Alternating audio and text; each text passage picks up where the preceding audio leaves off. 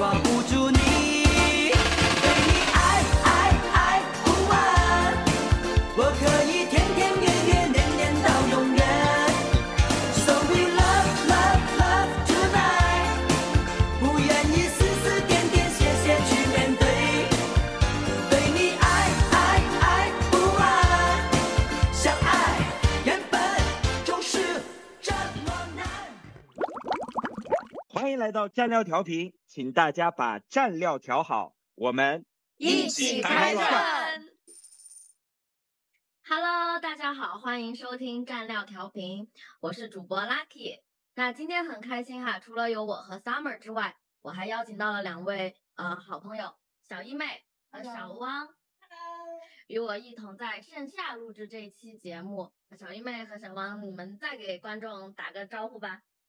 大家好，我是小一妹。大家好，我是小汪。其实到目前为止，我们前面聊了很多关于自我成长、走出内耗、对抗焦虑等等这些比较稍微有点 heavy 的话题。那这一次呢，我们想聊一个比较轻松愉快，然后关于备婚，也是一个很幸福快乐的一个话题。那希望通过这一期，也可以给到大家一些备婚的干货。其实哈，就是我们越来越多的年轻人都不结婚了。或者说结婚的很多都只领证不办这个席，或者是说去一些这种呃旅行婚礼，然后还有很多，因为很多人就说哈，我这个是个 I 人，我很社恐，我不喜欢这样子的场合，然后也有很多人说就是说呃备婚啊这些其实还是很麻烦，反正总之就是有各种各样的理由。那其实我们四个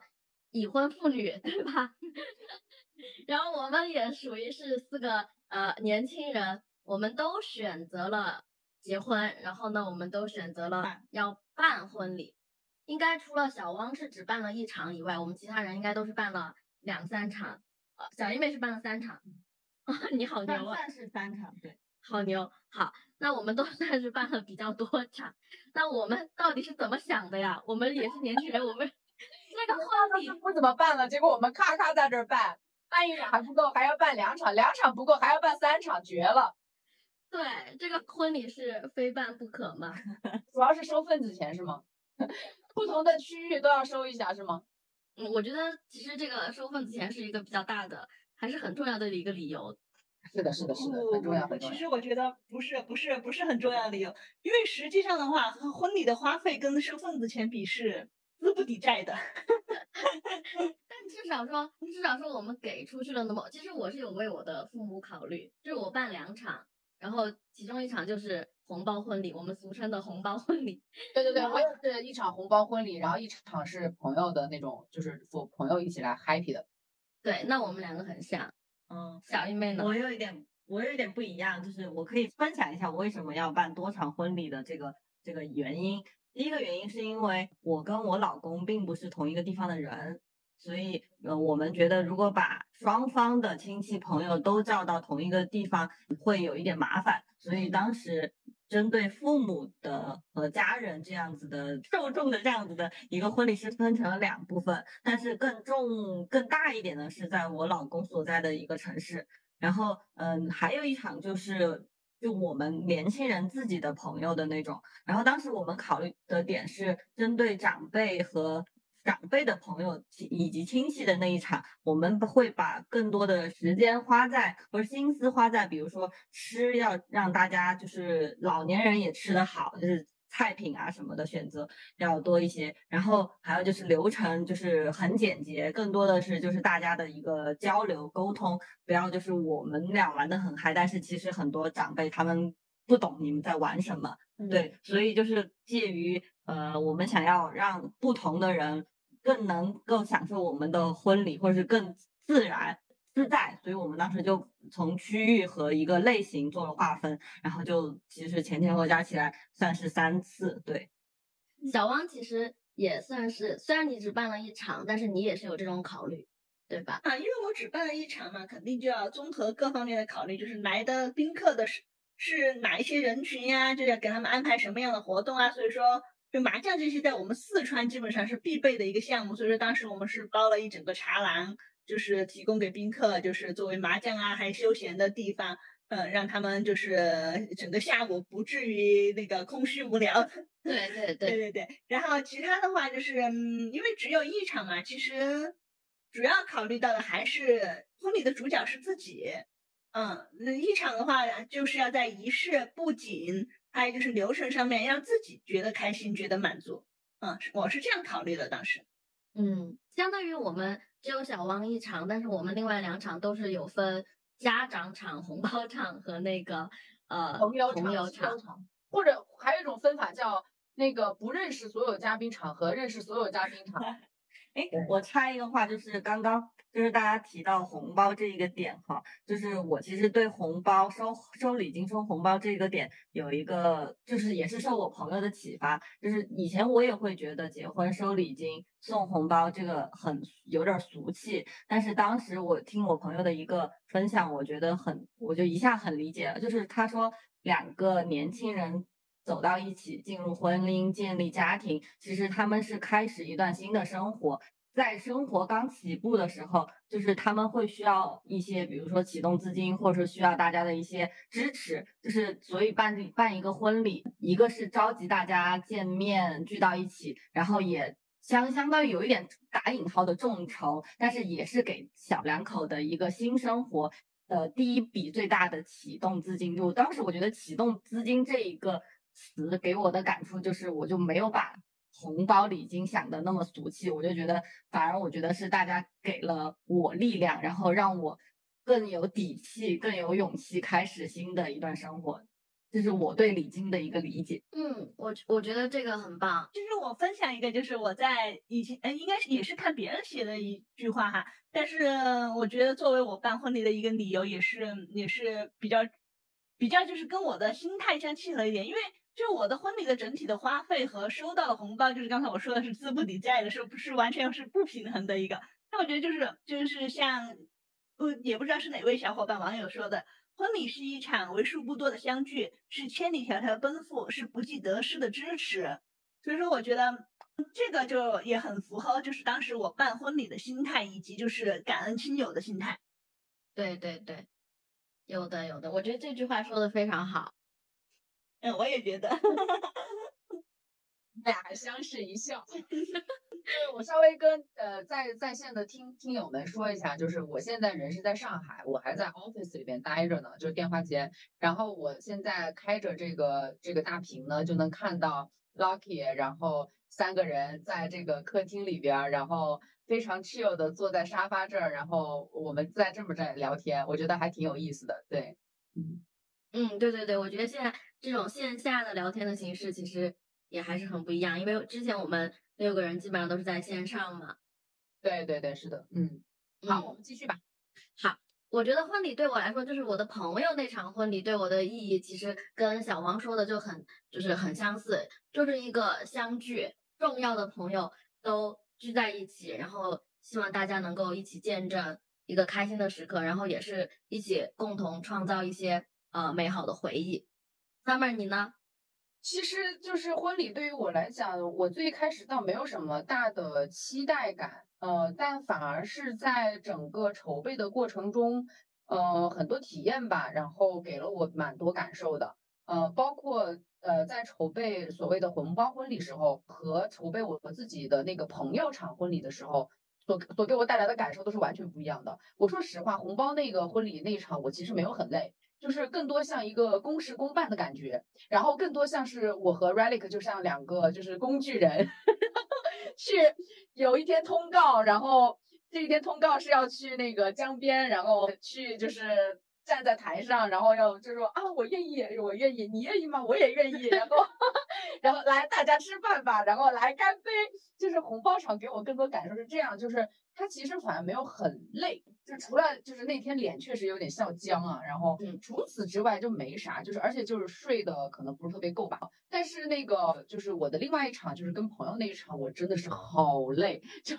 因为因为我可能我不知道，就可能也许我会更加重视，或者是我更加希望我通过我的这次 wedding，就是能够让呃我所邀请到的朋友，就是能够在这个过程中真正的也带走非常多美好回忆吧。所以因为这样，所以我可能会更加用心的去。从最早的策划，然后再到整个呃婚礼的举办过程，然后再到最终的这个结束，然后我我是希望给大家有更多这种爱的这种美好回忆的。对，嗯当然可能我的第二场稍微有点特殊，其实我是大大概持续了十天左右，呃，跟第一场就那个红包婚礼只有一天也是不太一样的。对对对，更多是大家在一起，然后就是通过这个这个朋友场的这样的一个婚礼，然后有更多的一些呃大家一起吃住在一起，玩在一起，一起筹备婚礼，一起举办婚礼，一起在婚礼完以后有婚礼的 party，包括我们其实在一个村子里嘛，然后还去小镇上面去布施啊什么的，然后我们会做非常多的牛轧糖。呃，发给那个小镇的上的呃老老爷爷老奶奶们，然后我们还会去小镇的广场上面，呃围成一个圈，一起去跳舞啊什么的。对，所以其实还还有蛮多不一样的这种感受吧。你的那个其实是特别不一样，真的有。点目的地婚礼的感觉，但是又嗯比目的地婚礼更有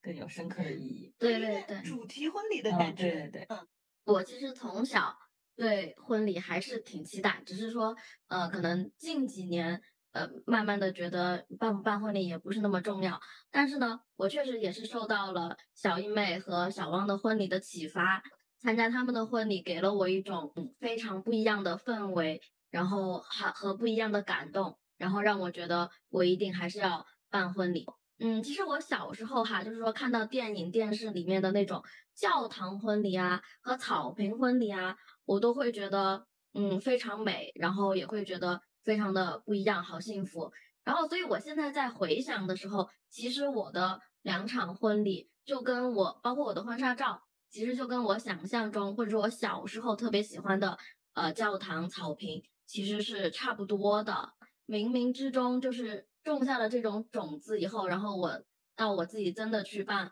婚礼的时候，就好像有点还原我当时的那种梦中的婚礼，有一点这种意思。我不知道你们在就是考虑说，呃，是办室内、室外，还是说呃怎么样去布景？你们的主题都是怎么去怎么去考虑的呢？那我来分享一下，其实呃，我跟 Lucky 有点不一样，就是我一开始是不想办婚礼的，因为可能因为从小到大我参加的婚礼没有给我带来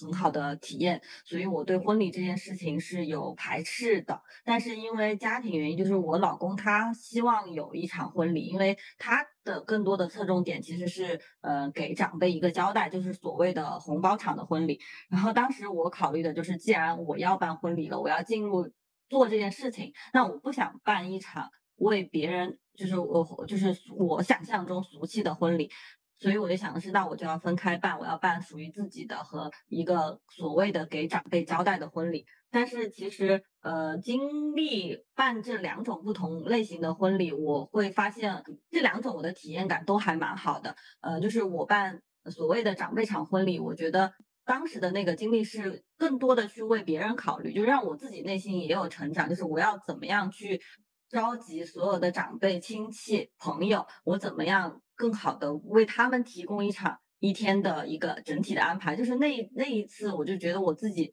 更成长，就是怎么样去为长辈考虑，他们喜欢什么样的，那我就做成让他们喜欢的。然后自己的那一场婚礼的话，我觉得是我更为自己考虑，就是我的所有的场景，我所有的。布置颜色我都是以我自己的喜好来的，然后就是那一场又非常的喜自我享受，所以整体体验是两种不同，但是又都挺开心的。嗯，我觉得我也是有同样的体验，就是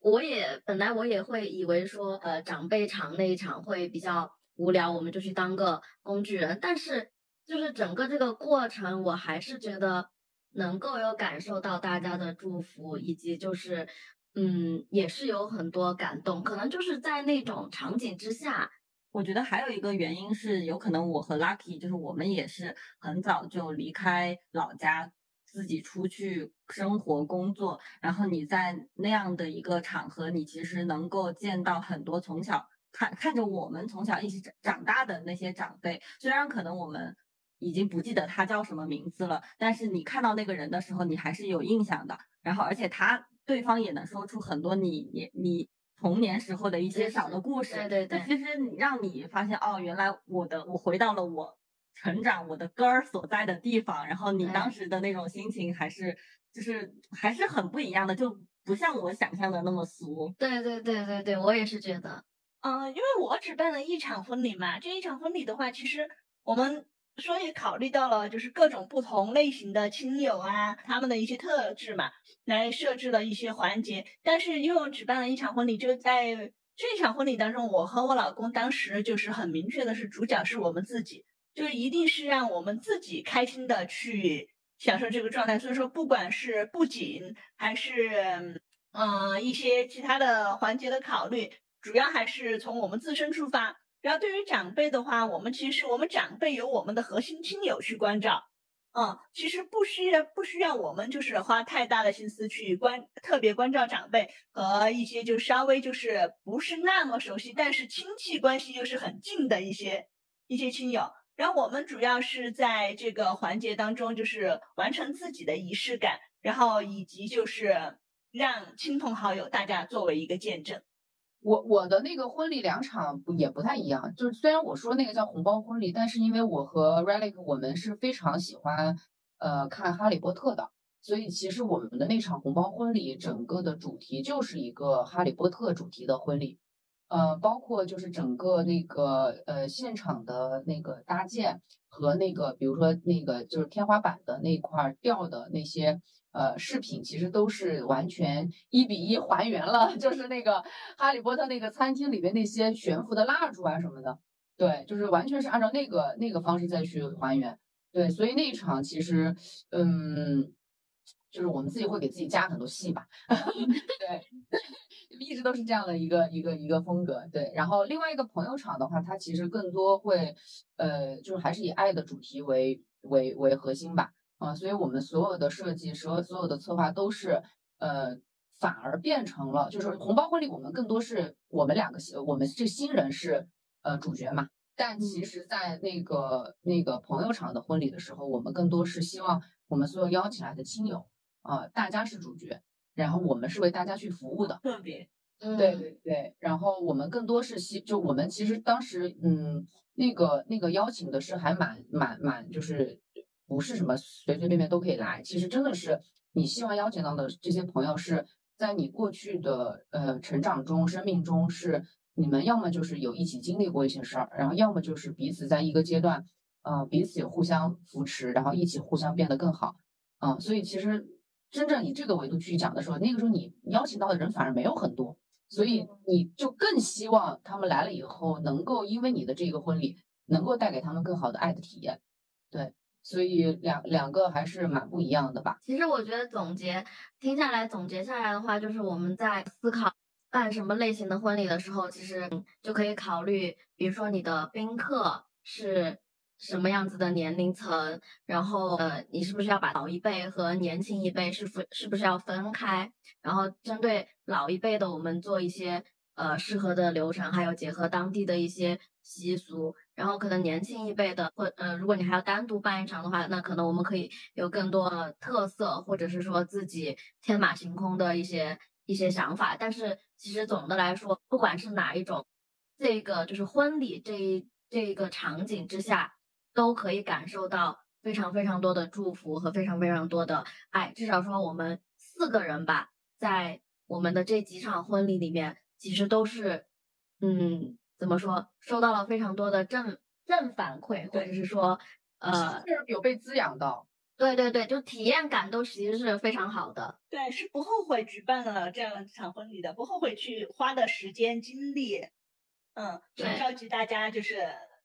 五湖四海的过来。对对，而且像我是，呃，我办完婚礼之后会给身边。嗯，即将进入、即将结婚的朋友疯狂安利，就是你一定要办，你一定要怎么怎么怎么样，就是会把我的这些开心和幸福，呃，分享和传递给我的朋友，这样。对我就是被你安利到。我其实也特想补充问一个问题，比如说，因为咱都是办过婚礼的嘛，那比如说一个强理由推荐一定你要办婚礼，你觉得那个最强的理由是什么？我觉得婚礼当天是，我觉得应该是我人生中笑的最开心的一天。就是别人对我都是笑，然后我也对别人都是笑，然后而且那天我内心也是很开心的，就是那种虽然累，但是你真的很开心。嗯，其实我觉得，就是婚礼的时候，那些正向的和开心的那些是肯定存在的啊。还有一点就是婚礼这天的这个仪式感，其实在这个仪式感当中，你是作为你人生当中一个和这位朋友就所有的来宾当中，你是作为一个绝对主角来享受这个事情的。这个事情除了就是嗯自己的婚礼，可能很难有这样一个仪式或者形式，让你作为绝对主角来享受所有人的祝福。Summer，你呢？我其实是有两个原因，第一个是我第一次在就是有了自己的婚礼以后，我会有一种很强烈的感受，就是人间还是比较值得的。对，就是就是，我觉得人不就是为了三万多天嘛，不就是为了活几个瞬间嘛？我觉得就是在婚礼上确实有一些瞬间是真的很难忘的，嗯，然后这是第一个，就是人间让我有了人间值得的一个很强的理由。第二个是，其实会还是我我比较追求氛围感和场景啊，就是嗯很难见到 Relic 的另外一面，对，就嗯是他很肉麻的一面，也许在婚礼上是可以被看到的，对，因为一般那个 Lucky 应该知道嘛，就是我日常聊聊他的话，夸他一下，他就会让我打钱，对吧？就是他不太会主动表达，对他不太会用这种方式去主动表达爱，但是在那个婚礼上要誓言嘛。就是我记得很清楚，就当时他还给我，就是我们那天其实就是嗯工具人的那场婚礼的时候，他还很用心的去，就是应该是在网上买了一个，就是未来希望我们结婚以后想跟我一块儿做的一百件事情，然后他是在那个呃就是誓言的那个阶段。然后那个那个送给我的，然后我感觉他送给我的时候，他就有一点带着哭腔，然后因为他以前也不是这样的嘛，就是很正经的一个人，然后我就觉得哇天呐，从来没有见过他这样一面。然后他在看着他哭，然后我也有点开始想要哭，然后我俩就一直在那个本来是工具人，你知道吗？结嗯果工具人在那现场洒泪洒现场，哎，对你说到誓言，其实这个我们也可以聊聊，因为你的誓言有没有就是下面 嘉宾的反馈是你说的更好，还是周深说的更好？哦，这个环节倒还没有，你们应该会有吧？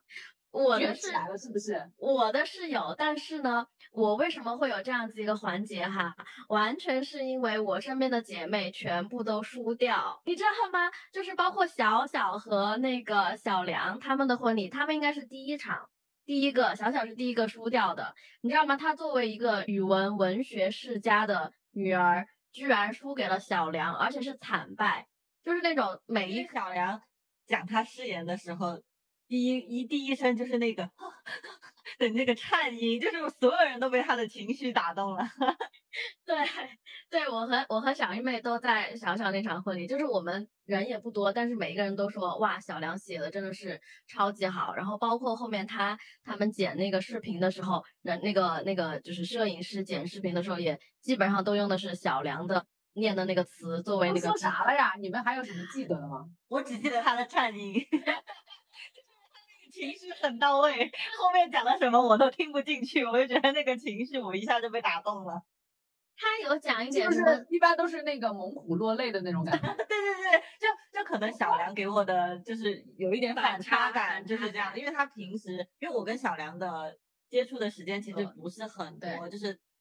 他确实是个 I 人，就是嗯不太话很少，对，很冷静，然后。嗯一般小小就会说他去跑步了，然后我就没有怎么见到他，然后结果没有想到在婚礼当天的时候，他呃就突然一下就是很有情绪，很很感动的那种饱满的情绪饱满的那种样子，让我觉得他很不一样。对对对，他有一些话我记得就是什么，在我很庆幸在湍急的时间河流里面，我们没有被打散，然后怎么怎么样，就是那些词藻也是华丽的，然后感情也是充沛的，然后讲的事情也是非常。非常就是细节细节和打动人心的。虽然虽然后面我们又去复盘了小小的那个呃誓言，其实也是写的很好的，但是在当下的那种场景下就就输掉。情绪输掉。对，输掉。然后小一妹和 小一妹和大宇哥她老公也是小一妹整个一个输掉，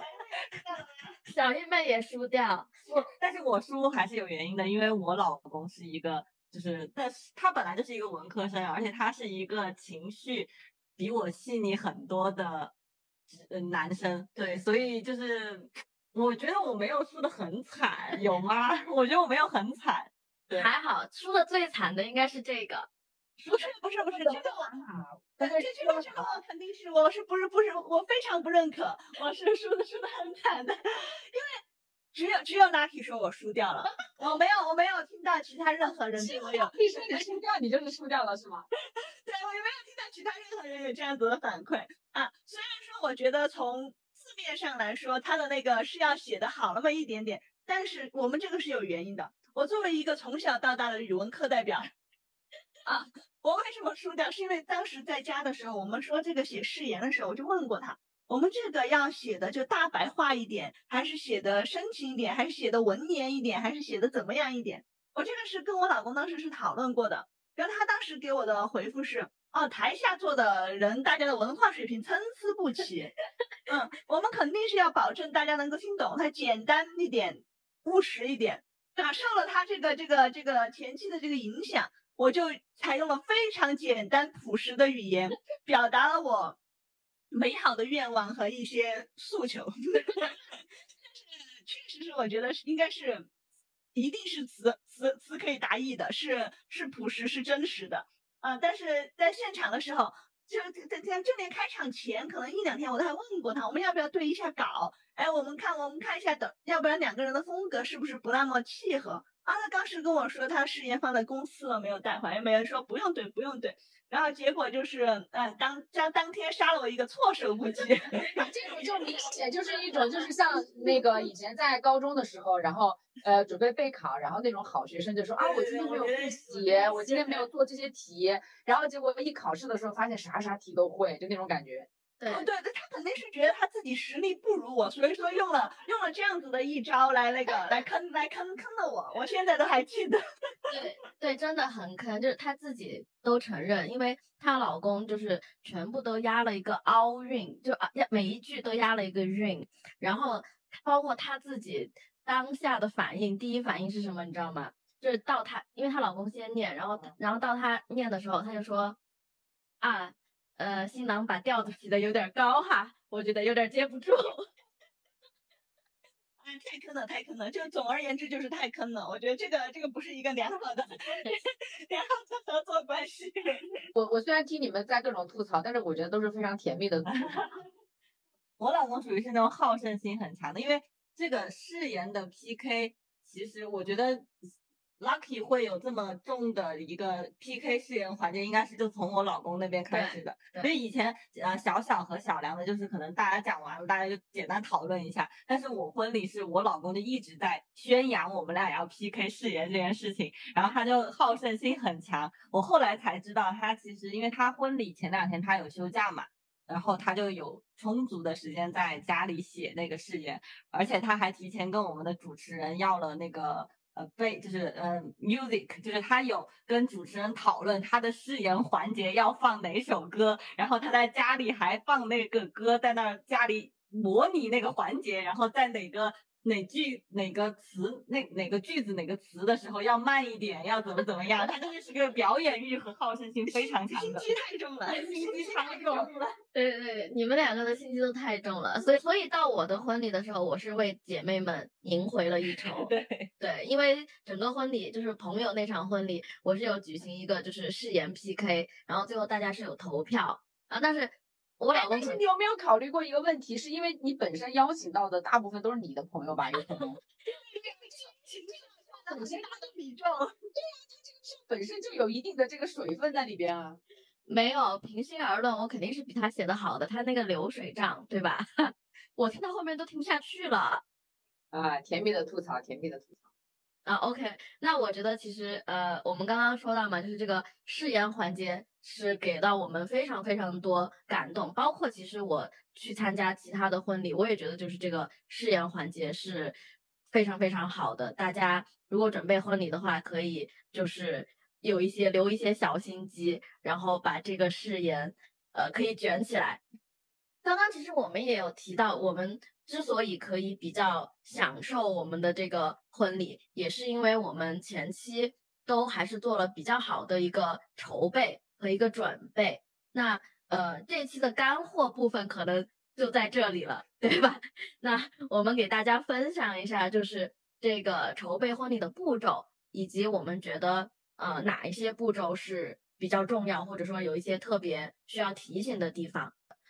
我觉得呃第一个就是我们要做的肯定是选日子，就是因为选日子这个事情决定了后面你非常多的呃定日子，就是你你后面定所有的东西都是需要根据在这个日子上面去去决定的，所以选日子这个非常重要。那我的婚礼的话是在五一，那我我主要的一个考虑就是说呃大家比较方便，因为我有很多外地的朋友，所以我觉得如果是个周末的话，可能大家呃工作呀，或者是呃飞飞回来呀等等哈，就是不太方便。那五一的话，它是一个长假，所以我选择了五一。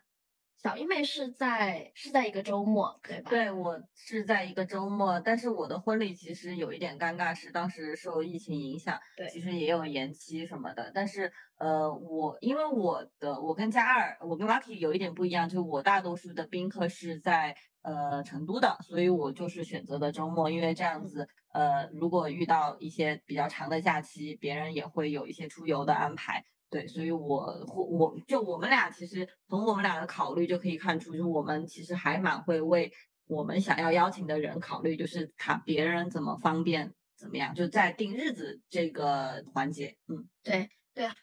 还有一些定日子的方法，就是要呃，有些地方的习俗它是要算两个人的八字，还有包括我前面不是去厦门参加我一个好朋友的婚礼，他是算了呃两口子，然后再加上各自的父母，就是六个人的八字，然后算到的一个日子，然后 结果结果最后那个日子就是一个呃满所有人都在结婚的日子。这明确实是一个很吉利的日子。因为是个概率事件，对不对？他应该那个那个大师应该统计学学的很好。我那个那个当时我就给那个我就吐槽嘛，因为他那个日子算了一个月，你知道吗？然后然后我朋友都很生气，就算了一个月。然后我我那天我们在他婚礼的时候，我就还还在跟他说这个事儿嘛。然后呢，他说 他的那个呃婚策说以后你们不用不用去问什么大师选什么日子了，你直接来问我哪个日子最抢手 就行了。对，大师估计也在排期。对 OK，那第一个就是大家嗯根据自己的习俗或者是呃考虑，呃我们把这个日子选好了之后，呃第二步应该就是定场地了吧？因为场地还蛮难抢的，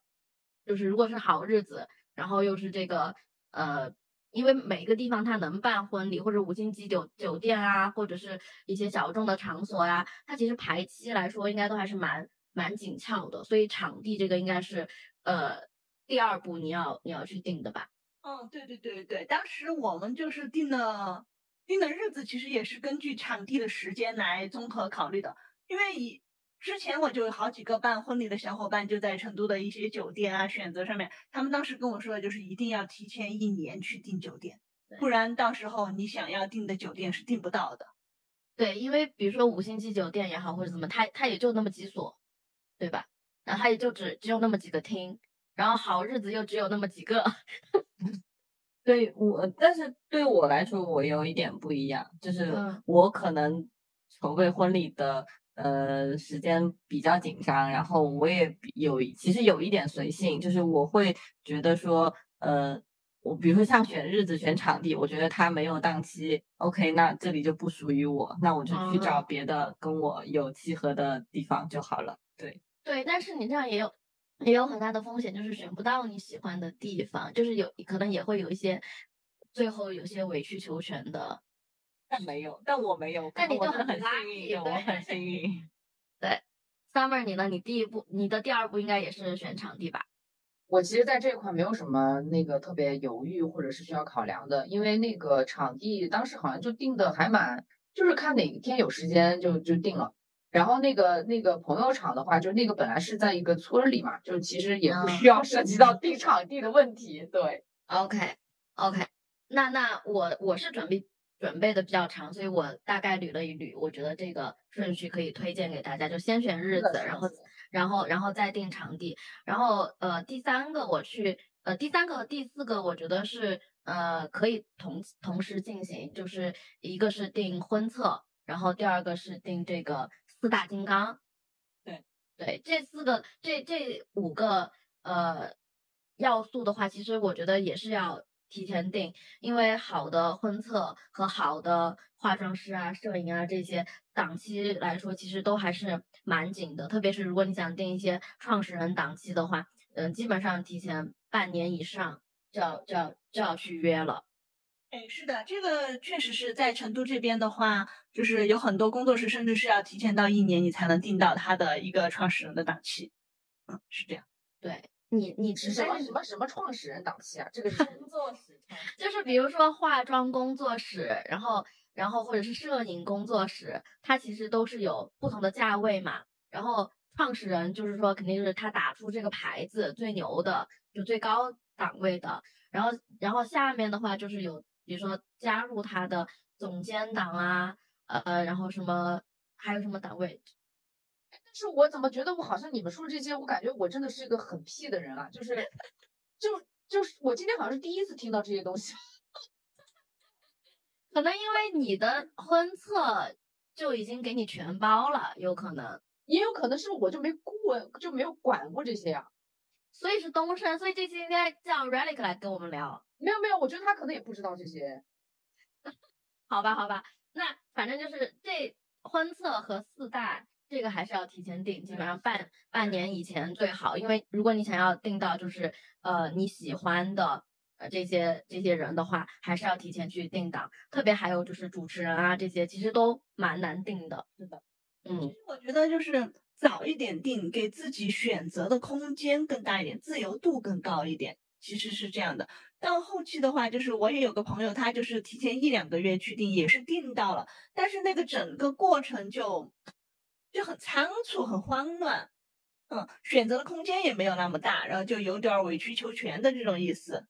对，嗯，对，对，可能我的经历真的有点不一样，因为我是在疫情期间订的，啊，呃，举办的婚礼，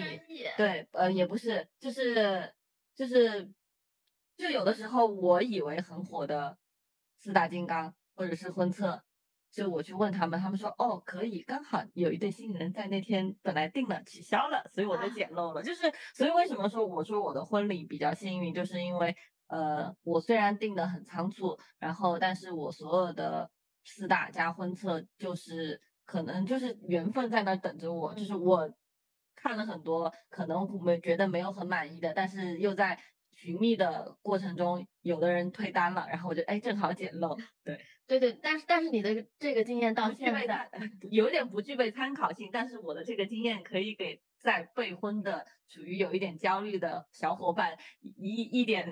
减轻负担。对，怎么怎么招都有招，对吧？对对对，就是。不不是没有档期的，就可能是不适合自己的；有 档就是适合自己的。一切都是最好的安排。是的，是的，是的，是的。因为这个心态很好，我觉得可以在生活中各处都用到这个心态。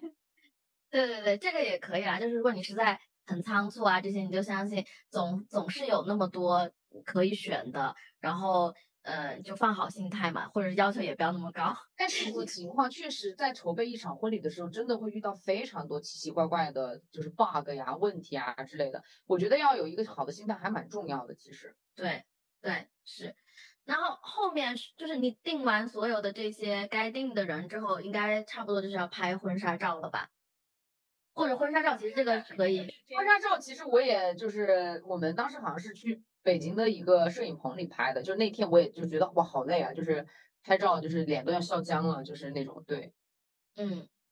对婚纱照，我觉得这个拍的时间其实大家都不用太 care 了，就是基本上的话就是婚礼前两个月你去拍都是来得及的，但是你就看你，我觉得婚纱照对大家来说拍的时候，更多时候我我的建议是你选季节，嗯，就天气好的时候。那个时候，本来拍婚纱照真的是一个很累的事情。当时我记得我们是选了四套衣服，四套衣服它就涉及到四个四个妆造，嗯，四个妆造，四个场景。让我印象最深的就最后一个，就明制汉服的一个帽子，当时说的是五公斤重。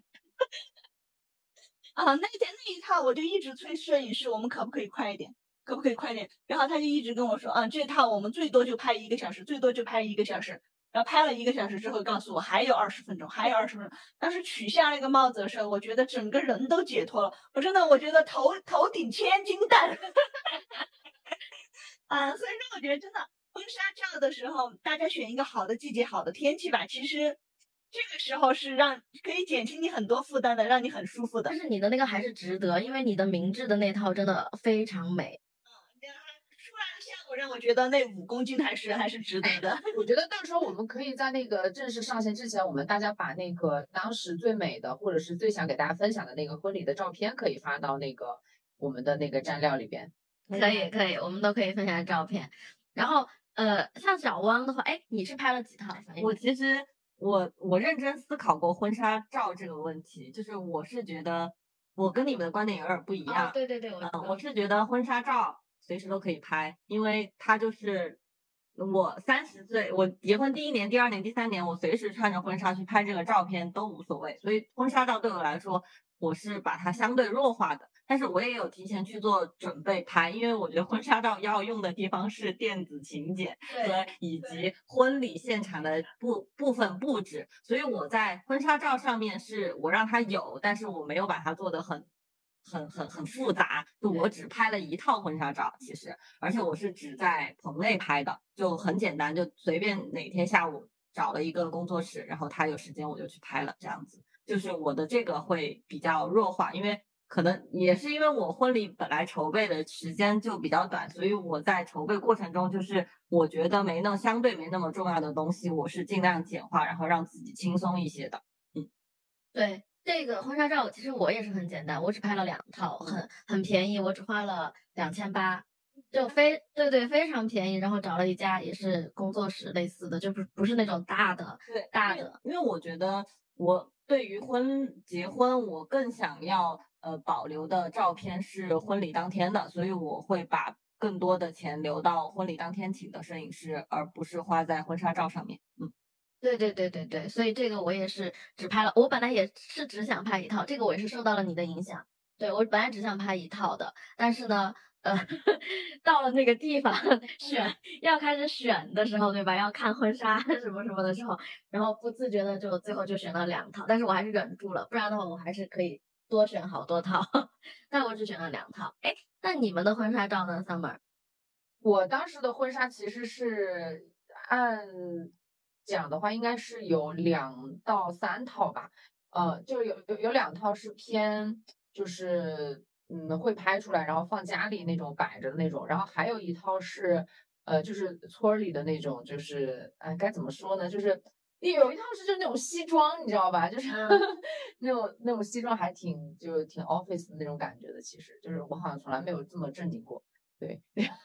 第一次正经居然就是在拍拍拍你穿西拍装吗？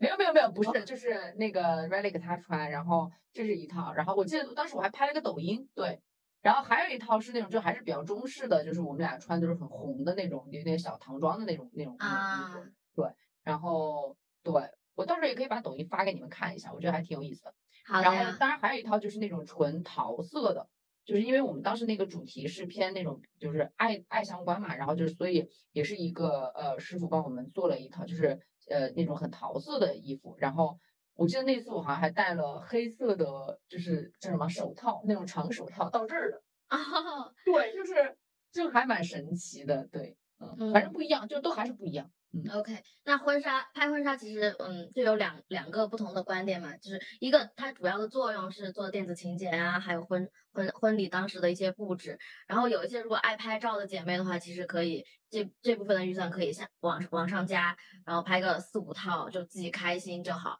然后嗯，接下来一步还是蛮重要的，就是呃试妆，其实大家都有去试，但是我觉得这一步来说的话，嗯，就是一个常规步骤。然后大家可能就是要嗯提前准备一些。其实当时我是有准备假发，但是我当时准备的那个假发也不太合适。然后反正当时我试完妆之后，我其实是没有特别满意，然后我是有一些忐忑。但是好在最后我的那个呃化妆师就是最后给我呈现出来的效果，我觉得是是 OK。因为当时我也定都定了，然后我也懒得去换了，所以我就没有太担心这个这个事情。但是其实试妆对于很多人来说，还是挺重要的，因为这一步的话，直接决定就是你整个婚礼你是否拍得出你喜欢的照片，以及因为那一场对于女生来说，婚礼你一定要是最美的那一个，所以在试妆的时候一定要就是真的还是要看清楚，你觉得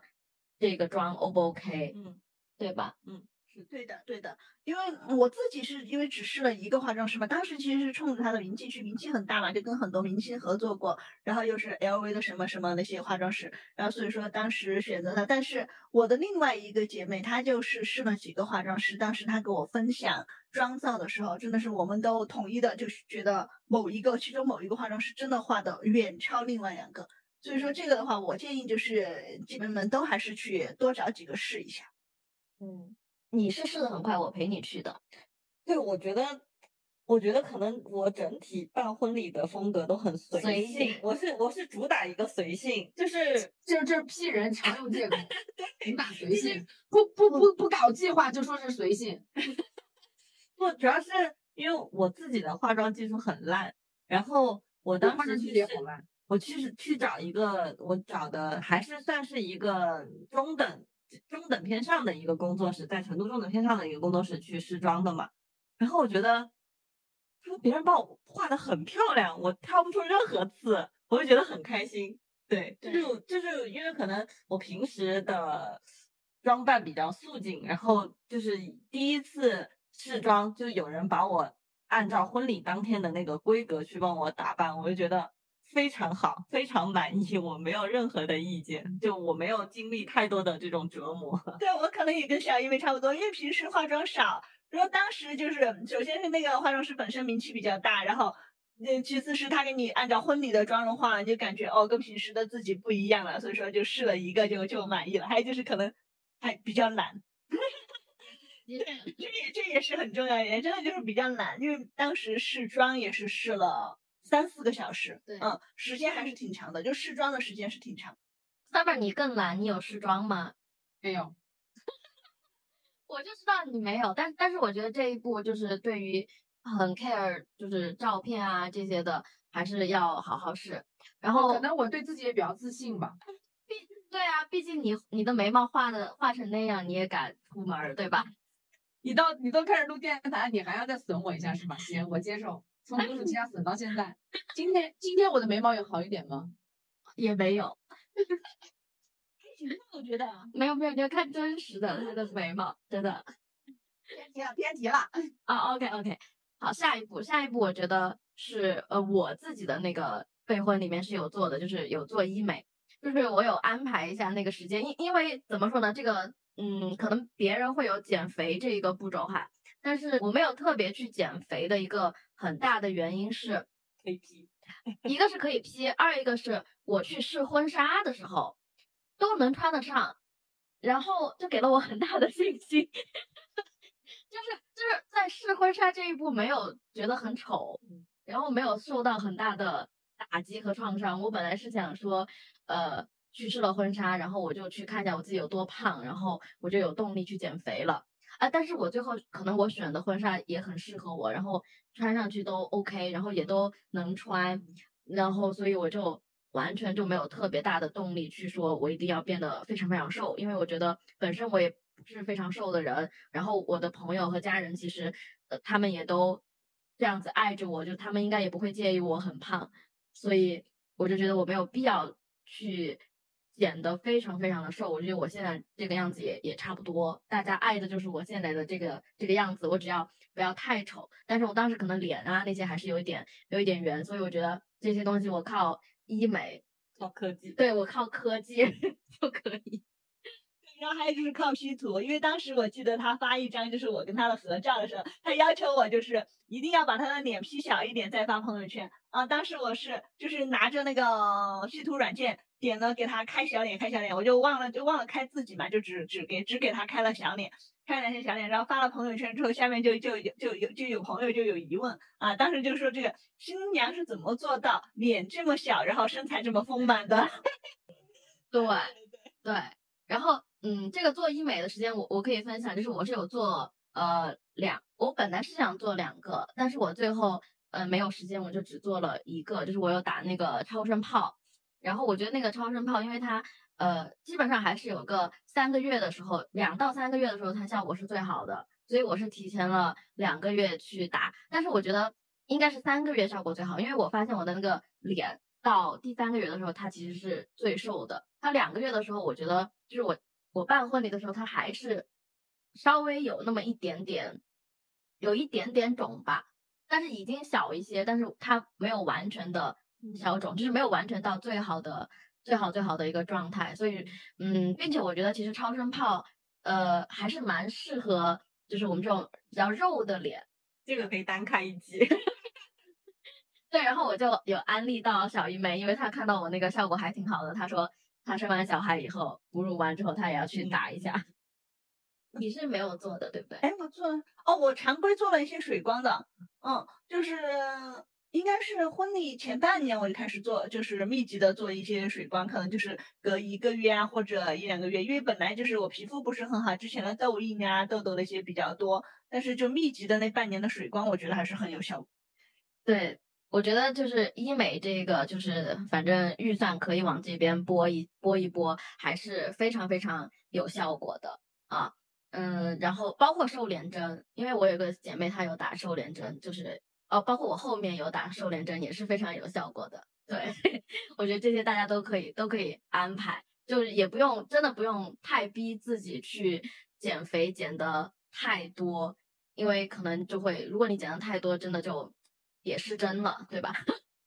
然后好，医美这一步就是我们按照时间来去好好安排哈，安排完了之后，其实。呃，基本上就要临到临到结婚，就是临临到婚礼前了，前一一两个月了，然后可能那个时候就会开始采买很多这个呃一些需要买东西，但是买的这个东西呢，你也不用特别的去担心，因为你的婚策其实会给你非一个一个清单，然后需要你买的，比如说游戏的工具啊，然后还有你要买喜糖啊等等，所有你想买的东西，那个婚策都会给你列一个非常非常详细的清单，然后你就按照那个。清单上面去准备这些物资和物料就 OK 了啊！但是我还想说的一个就是，嗯，在我觉得非常重要的一点就是要要去那个酒店试餐，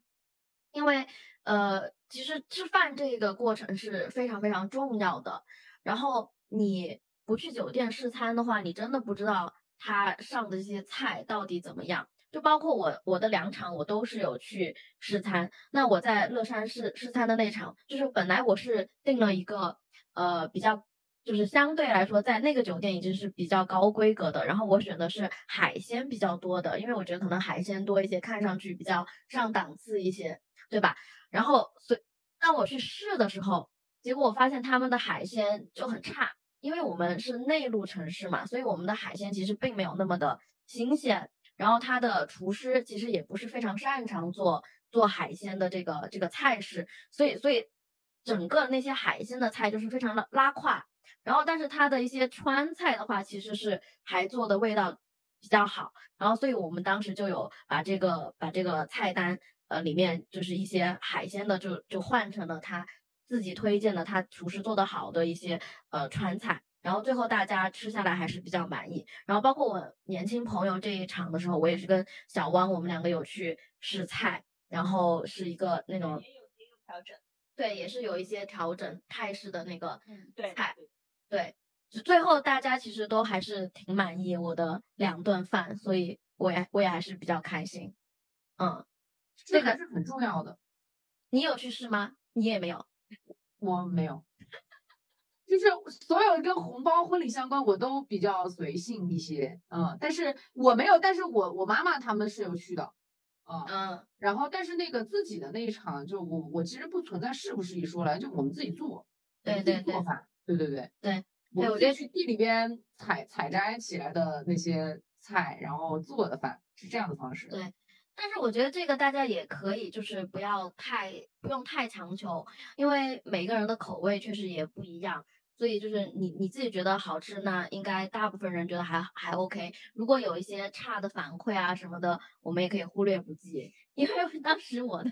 我的那一场呃小小小婚礼的时候，就就有一个朋友就一直说我我们的那个饭很难吃，他说没有吃过这么难吃。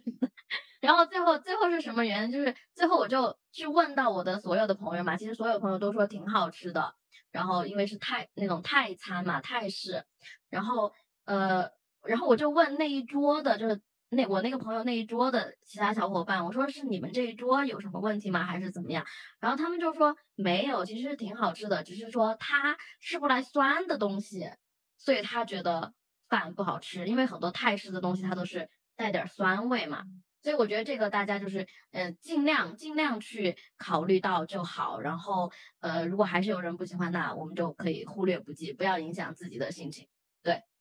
，OK，那我们刚刚分享的这个婚礼步骤，还有没有什么漏掉的地方？嗯，我就想补充一点，因为。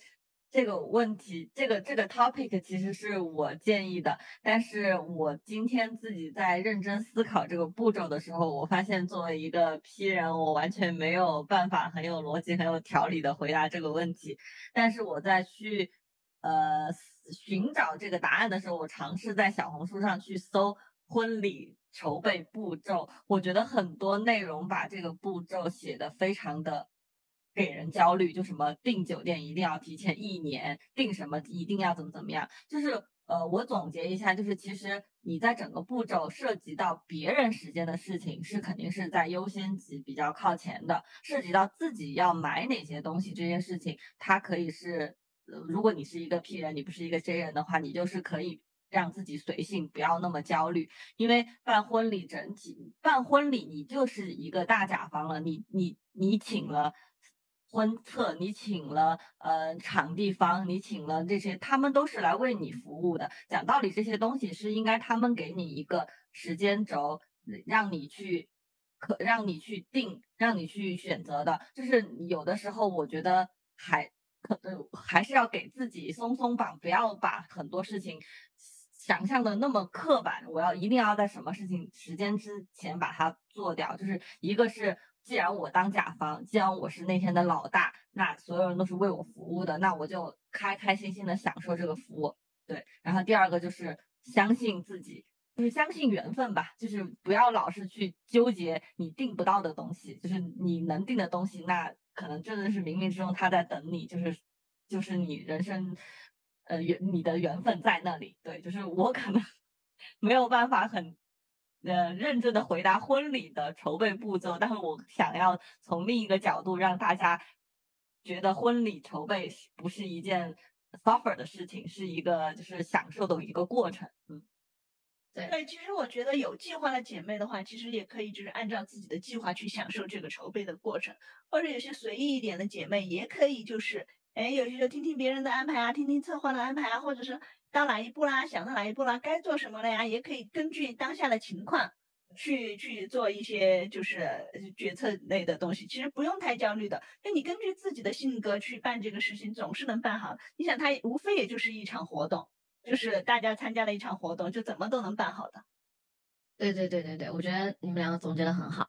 OK，那我们进入到下一个下一个问题哈，就是这个呃，我们的预算要怎么去分配？那我们简单说一下预算吧。预算的话，我觉得就是，呃，你整体给自己有一个大的框架的预算，比如说你你的想花的钱大概在二十万、三十万还是四十万，然后基，嗯，基本上基本上比较大头的话就是酒席，就是你一桌，你这个酒店，你你五星级的话，那么可能呃一桌大概就三千或者三三到五千吧，就是看不同的城市。那么大头的钱基本上都在这边去了，然后剩下的你的呃。四大金刚，对吧？就按照你自己的预算的这种嗯范围，然后一般来说，像四大金刚或者是婚策之类的，嗯，你基本上预算高的话，你就直接冲创始位创始人档这个这个档，基本上就是不会错的。然后呃，预算稍微就是追求性价比一点的话，其实很多你可以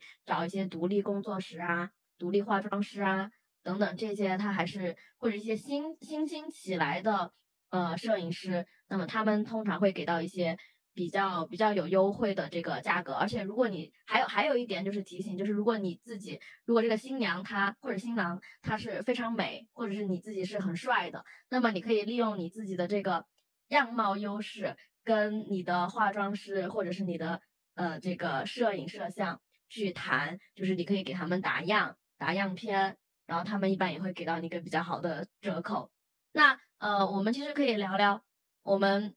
就是举办完婚礼以后的一些总体的感受。其实我们一开始也说了一些，然后以及就是说我们觉得有什么比较重要的收获吧。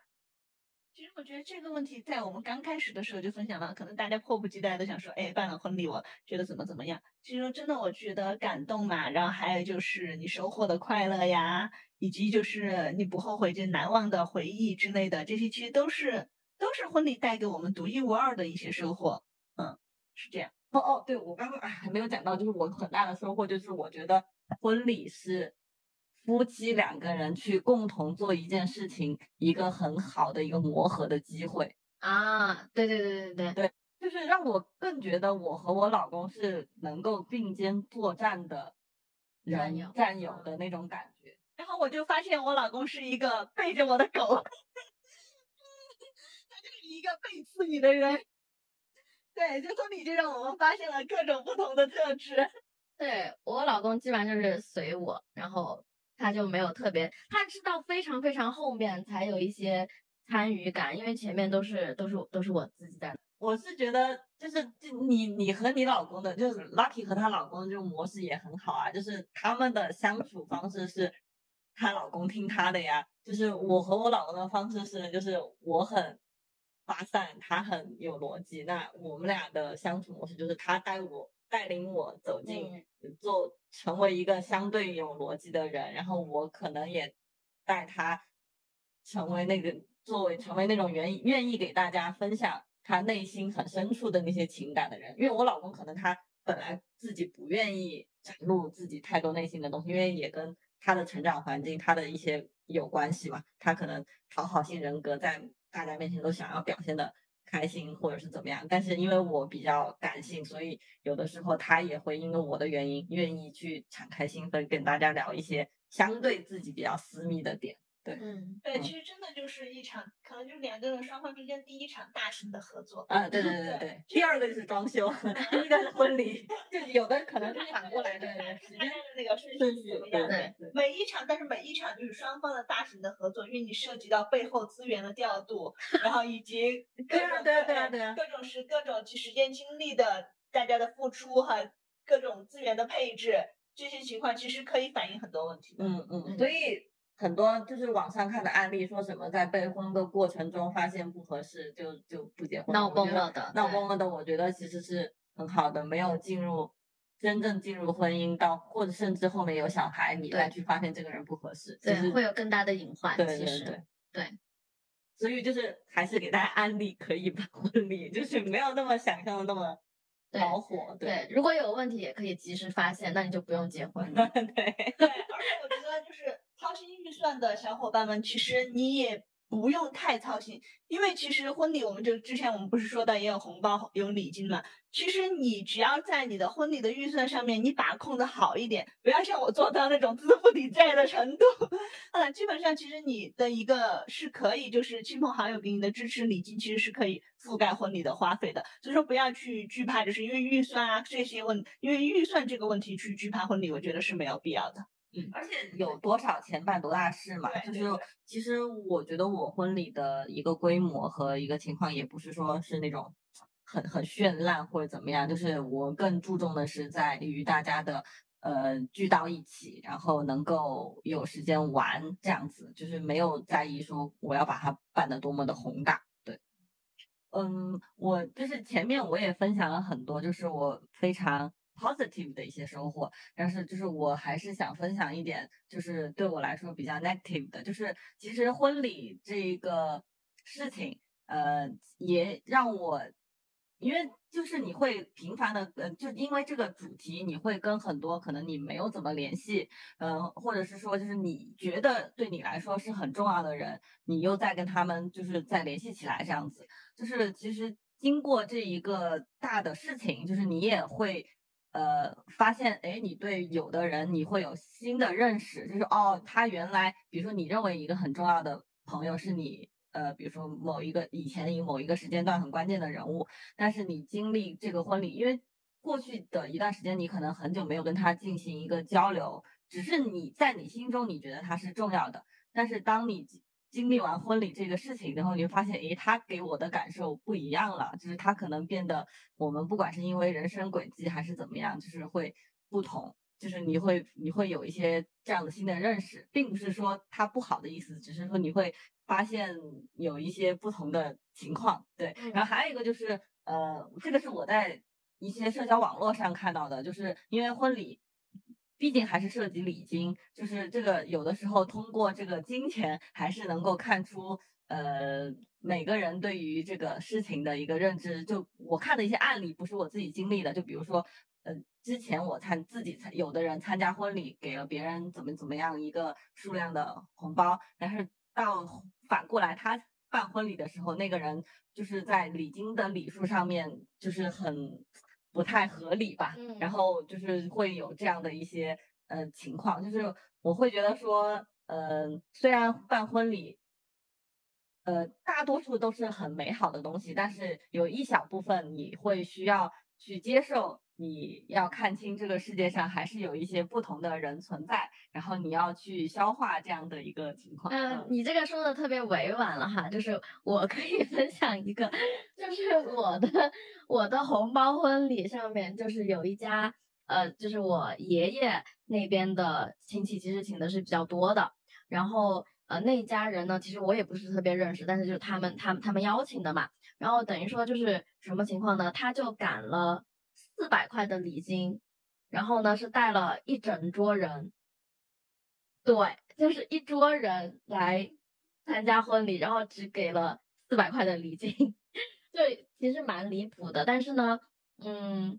我我妈我妈妈他们可能会会说嘛，因为因为是我爸爸那边的亲戚，所以我妈妈会有一些言辞，但是我就说，哎呀，无所谓啊，就是爷爷高兴嘛，爷爷就想要比较多他的看到他的兄弟姐妹或者是他的呃那些亲戚过来嘛，所以这个事情就是对我们来说就是。啊，也不要太 care，就是你你会知道会有一些这样这样那样的人，然后你只要不要把这个东西看得太重，其实也无所谓。但是确实在一些我我想就是小一梅说的第一点哈，我我觉得非常非常感同身受的一点就是我其实也有嗯受到过伤害，就是像你说的，就是我觉得这个人我是非常非常珍视的，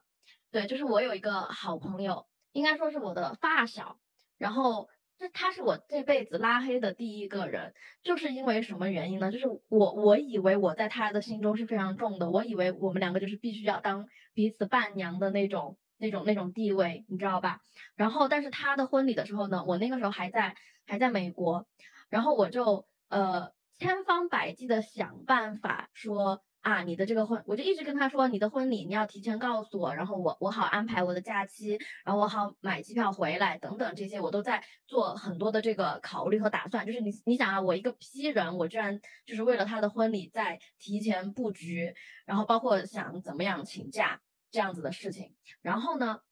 因为我觉得我的戏份很重啊，对吧？我要我要给他当伴娘，所以我当时就提前问他，我说，嗯、那这个。呃，我我这个行程怎么安排？然后我是不是提前一天来那个呃彩排这些？好，然后我们聊到这个话题的时候呢，他你知道他跟我怎么说吗？他说啊，那个伴娘就你就不用来了，你就来观礼就好了。那我说为什么呢？嗯，我可以提前来呀，就是时间上我可以再安排嘛。然后呢，他给我的一个回答是什么？你知道吗？毁灭性的打击对我来说。他说，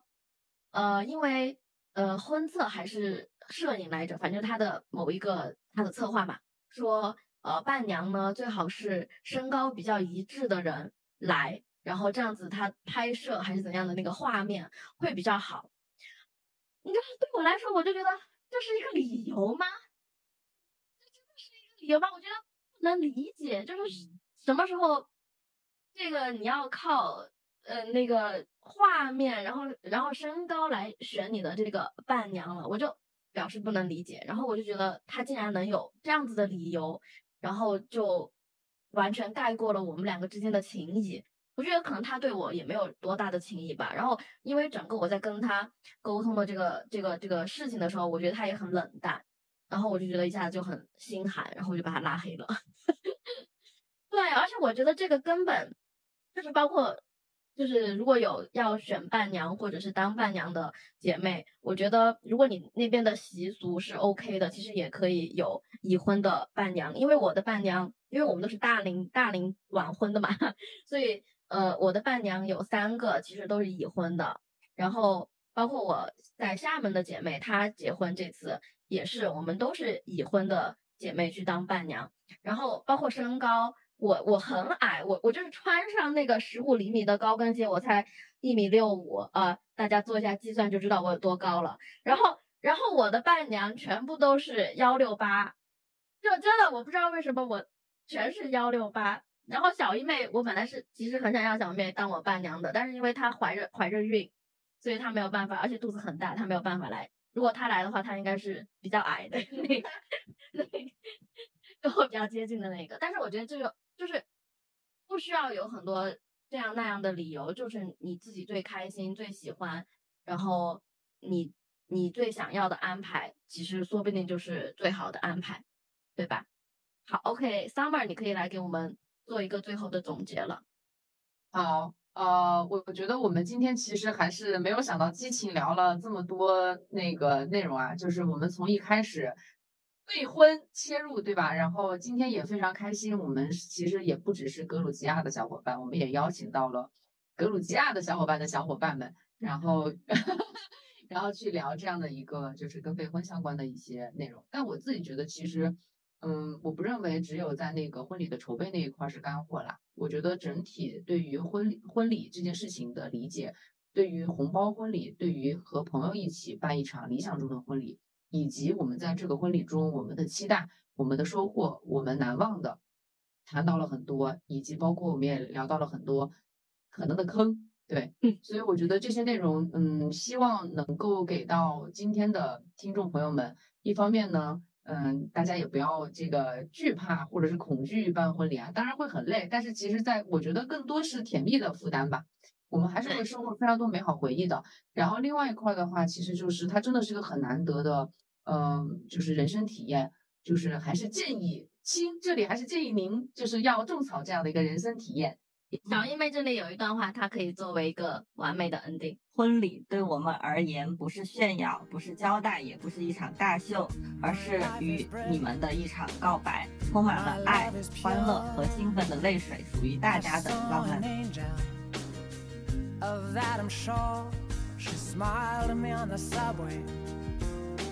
With another man. But I won't lose no sleep on that, cause I've got a plan. You're beautiful, you're beautiful, you're beautiful.